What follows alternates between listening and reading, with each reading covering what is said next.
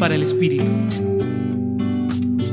Durante esta semana hemos escuchado la invitación de Jesús a amarnos los unos a los otros y la realidad de nuestro pueblo grita la necesidad de un amor que nos lleve a vivir como hermanos.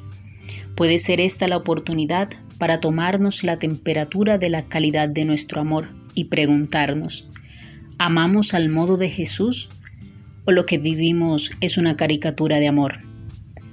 Nos puede ayudar esta historia. Un día, un joven se situó en el centro de un pueblo y proclamó que él poseía el corazón más hermoso, porque su corazón era perfecto, pues no se observaba en él ninguna mácula ni rasguño. De pronto un anciano se acercó y dijo, Tu corazón no es tan hermoso como el mío. El corazón del anciano latía vigorosamente, estaba cubierto de cicatrices, y hasta habían zonas donde faltaban trozos. Dijo el anciano, cada cicatriz representa una persona a la cual entregué todo mi amor.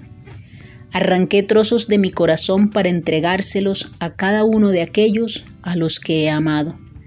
Muchos a su vez me han obsequiado un trozo del suyo. También hubo oportunidades en las cuales entregué un trozo de mi corazón a alguien pero esa persona no me ofreció un poco del suyo a cambio y allí quedaron los huecos. Les invito ahora a tomar su corazón en sus manos y revisar cuánto amor han entregado. Amar duele, pero vale la pena.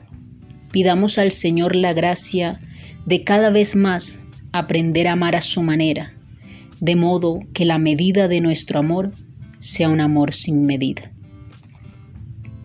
Hoy los acompañó Quiséis Narváez, religiosa del apostolado, desde el Centro Pastoral San Francisco Javier, Pontificia Universidad Javeriana.